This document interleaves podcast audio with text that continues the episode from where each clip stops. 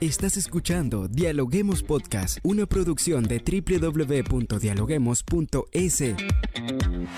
Cientos de académicos analizan, opinan y debaten. Son voces frescas que llegan a renovar la opinión pública desde una perspectiva diferente. Somos la puerta de entrada a la academia. Somos el nexo de la academia con la comunidad. Escucha nuestro podcast en Spotify o a través de la web www.dialoguemos.es. A continuación, Rangira Briseño debate junto a expertos, académicos y estudiantes los temas más curiosos del planeta. Hola, ¿qué tal amigos? Como siempre le damos la bienvenida a un nuevo episodio de Dialoguemos Podcast. Estamos listos ya para saludar a toda la gente linda que se conecta en el Ecuador y en el mundo a través de la www.dialoguemos.es soy Rangira Briceño y estoy lista ya para dialogar con los académicos de las universidades más importantes del país. Hoy hablamos sobre un conversatorio que tendrá la Universidad Andina Simón Bolívar, específicamente el área de Derecho de esta universidad pondrá en marcha un conversatorio denominado Transacción en materia tributaria. Para ello nos acompaña Edith de la Guerra, docente de la Universidad Andina Simón Bolívar. Bienvenida, Edith. ¿Cómo estás? Todo muy bien, muchísimas gracias por la invitación. Así es, vamos a iniciar con una primera pregunta para colocar en contexto a nuestra audiencia y nos gustaría saber de qué se trata la transacción en materia tributaria y por qué se habla de ello en Ecuador. Muy bien, eh, para contestar esa pregunta tenemos que remitirnos a la Ley Orgánica para el Desarrollo Económico y Sostenibilidad Fiscal tras la pandemia por COVID-19, que a partir del 29 de noviembre del 2021 eh, pues dio lugar a lo que se llama la transacción como un nuevo modo de extinguir las obligaciones tributarias. Y se habla muchísimo de ella en el Ecuador porque se considera que es el gran cambio de los últimos 20 años al menos en materia tributaria en el país. Bien, hablando de estos cambios en materia tributaria, ¿en qué consiste eh, específicamente esta transacción tributaria?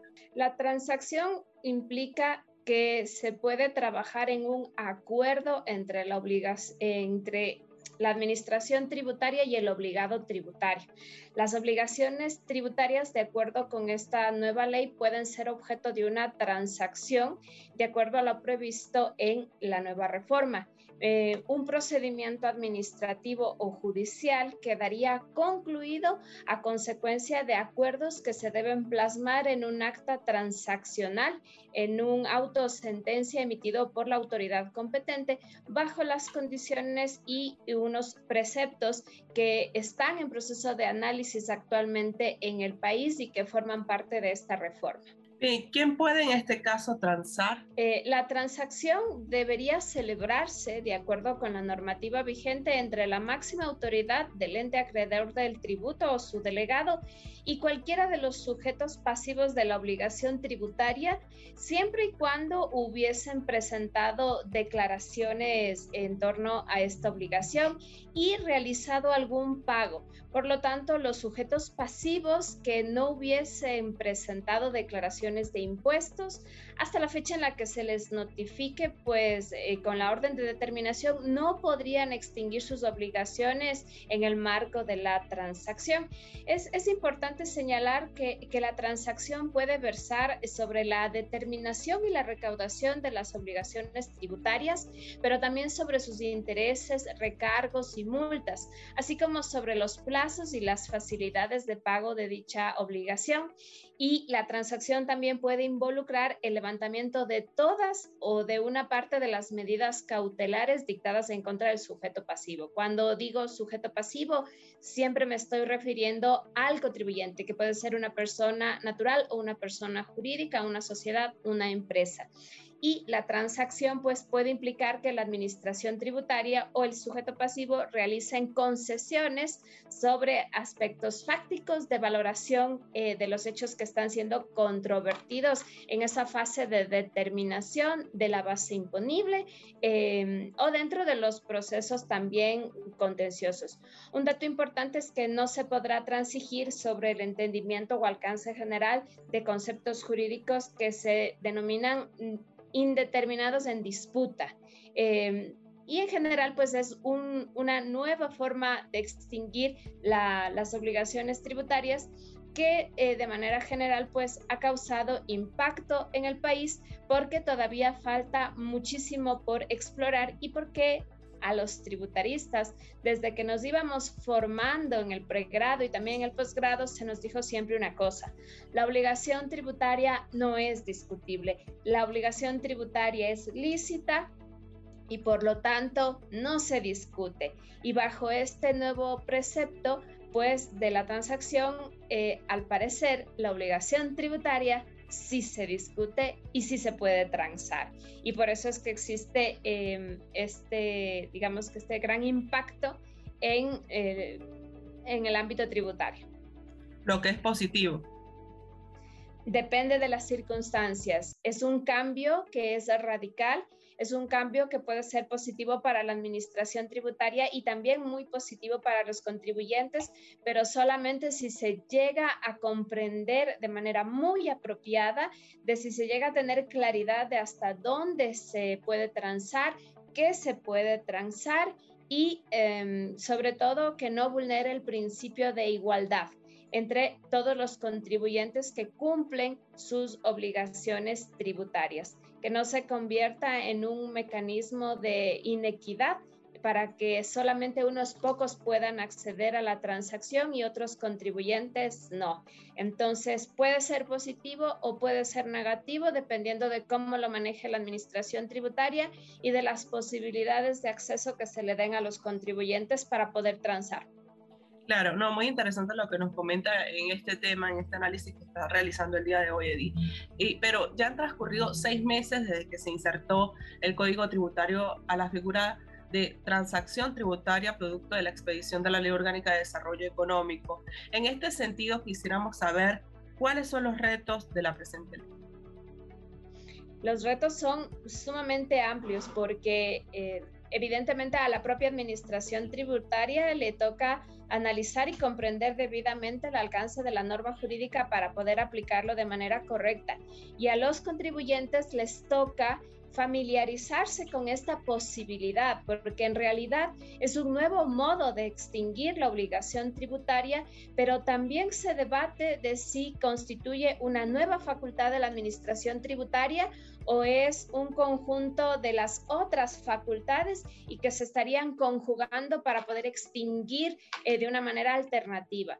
Entonces, los retos son muy grandes, necesita muchísima capacitación por parte de la administración tributaria eh, intentar no cruzar ciertos límites que vulnerarían la igualdad eh, y que podrían poner en situación de desigualdad a quienes no pueden acceder a la transacción. Y también necesitan los contribuyentes tener capacidades para poder eh, de alguna manera acceder eh, normalmente quienes van a poder acceder son quienes pueden pagar abogados, quienes pueden acceder a un estudio jurídico, quienes tienen la capacidad de contratar servicios. Y eh, debemos pensar siempre en todos los contribuyentes y no solo en un grupo. Entonces el reto es que si es favorable, sea favorable para todos los contribuyentes y que la administración tributaria al mismo tiempo tenga todas las capacidades debidamente desarrolladas para llevar a cabo de la mejor manera posible. Eddie, una pregunta basada en lo que nos comentaba antes, hablando de lo que podría ser positivo o negativo, también de los nuevos modos que trae esta transacción y quizás de mucho desconocimiento porque las personas no saben cómo tal, cómo se realiza. Ustedes en la universidad van a realizar un conversatorio, pero nos gustaría saber cuál es la intención justamente de la academia de abordar estos temas. Muy bien.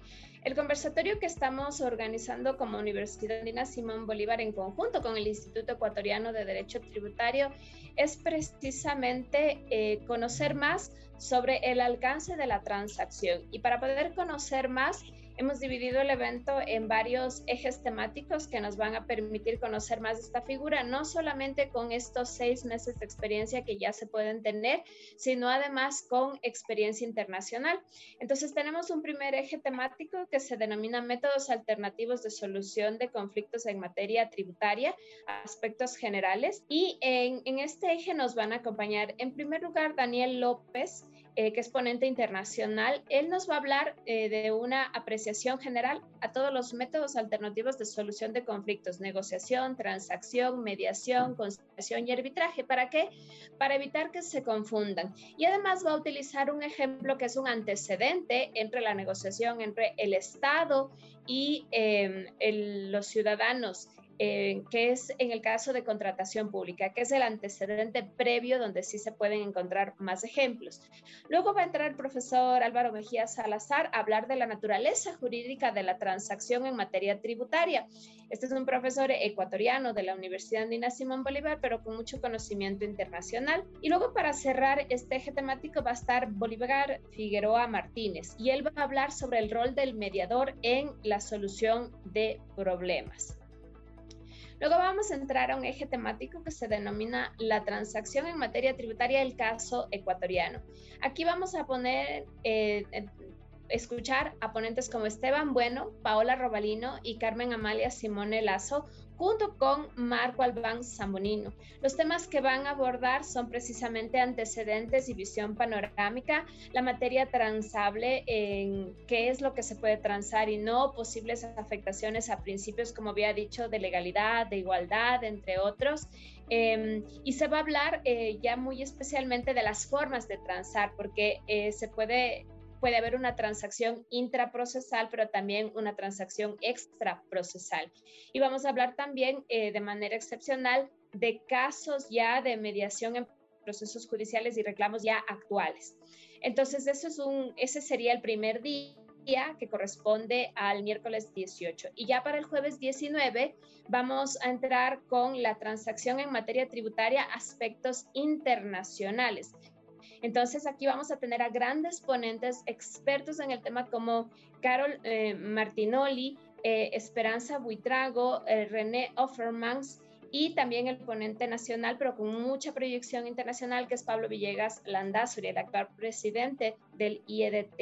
Y aquí los métodos, em, que, los temas que se van a abordar, por ejemplo, son mecanismos alternativos de solución de controversias en la experiencia comparada, el conflicto tributario, causas y consecuencias y posibles soluciones desde una visión internacional, y de manera específica la resolución de controversias en la fiscalidad internacional. Y finalmente, el último eje temático de ese mismo día es desde la mirada institucional. Aquí tenemos a ponentes como Fernanda Inga y Yajaira Andrade, que nos van a hablar, por ejemplo, de la transacción en materia tributaria aduanera y el reto de la mediación tributaria desde la óptica de los centros de mediación.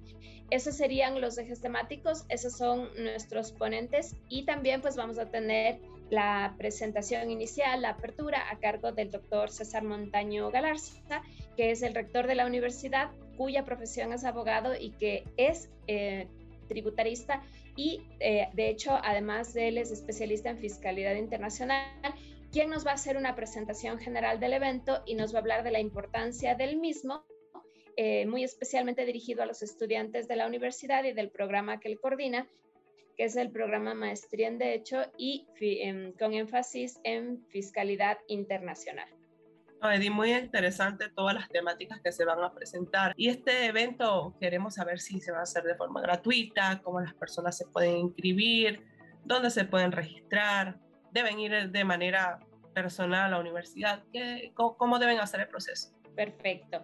La inscripción es en línea, ¿sí? Eh, para eso tienen que entrar en la página web de la universidad o también en las redes sociales de la universidad o del Instituto Ecuatoriano de Derecho Tributario. Cada vez que vean la publicidad del evento van a encontrar un link para la inscripción. Quienes quieran inscribirse pueden ir a la página web tanto del Instituto Ecuatoriano de Derecho Tributario como de la Universidad Andina Simón Bolívar y van a encontrar el link de acceso al formulario de inscripción en línea. El evento no tiene costo, pero quienes quieran un certificado pueden pagar el costo del certificado haciendo un pago en línea de 20 dólares. Este costo es de emisión del certificado. El evento va a ser em, transmitido por Zoom a los inscritos única y exclusivamente a los inscritos y también podrán acercarse al Salón Olmedo de la Universidad Andina. Obviamente aquí por temas de aforo, quienes quieran asistir presencialmente deberán enviar un correo a Fernanda Campos, coordinadora del IEDT, para garantizar que tengan un cupo en el salón. Eh, les recuerdo, Fernanda Campos es fernanda.campos.uasb.edu.es. Dado que los ponentes van a estar presencialmente aquí, podemos estar en el salón de manera controlada por el distanciamiento social. Nosotros todavía estamos cuidando mucho ese aspecto. Por favor, confirmar con Fernanda que van a asistir presencialmente y los demás pues recibirán, los demás inscritos recibirán el link de Zoom para que puedan seguir el evento. Perfecto, esperemos que muchas personas se conecten y logren ver esta información para que acudan a este importante conversatorio que estará realizando la Universidad Andina Simón Bolívar. ¿Alguna reflexión final que nos quiera dejar el día de hoy? Bueno, una reflexión importante que considero yo es que nada está escrito en piedra. Nos habían dicho que la obligación tributaria no era negociable, no era transable y ahora estamos entrando en una nueva era donde la transacción es un nuevo modo de extinguir la obligación tributaria y por lo tanto yo creo que aquí la reflexión que hay que hacer es que se pueden dar saltos eh, después de varias décadas, saltos, avances, por decirlo de alguna manera, y que nada está escrito en piedra. Eh, aquello que está escrito en piedra se puede revisar y sobre todo los cambios, los avances tienen que ser positivos y favorables para los contribuyentes. Los contribuyentes somos quienes sostenemos el Estado a través del pago de tributos y mientras más facilidades tengamos para poder cumplir legalmente nuestras obligaciones, mejor. Entonces, esta nueva forma lo que debería es garantizar que los contribuyentes accedan a ella en equidad y en igualdad y que puedan cumplir su obligación en un proceso de diálogo con la propia administración. Muchas gracias por habernos acompañado en Dialoguemos Podcast el día de hoy, Edith. Un gusto, que tengan un excelente día. Gracias por escucharnos. No se olviden de seguirnos en nuestras redes sociales, Facebook, Twitter e Instagram como Dialoguemos Info y visitar nuestra página web dialoguemos.es. Soy Rangira Briseño y seguimos dialogando en podcast. Esto fue Dialoguemos Podcast. Escucha todos los programas de Dialoguemos Podcast en www.dialoguemos.es. Suscríbete para no perderte ningún episodio. Estamos en Spotify. Sigue escuchando Dialoguemos Podcast, el nexo entre la academia y la comunidad.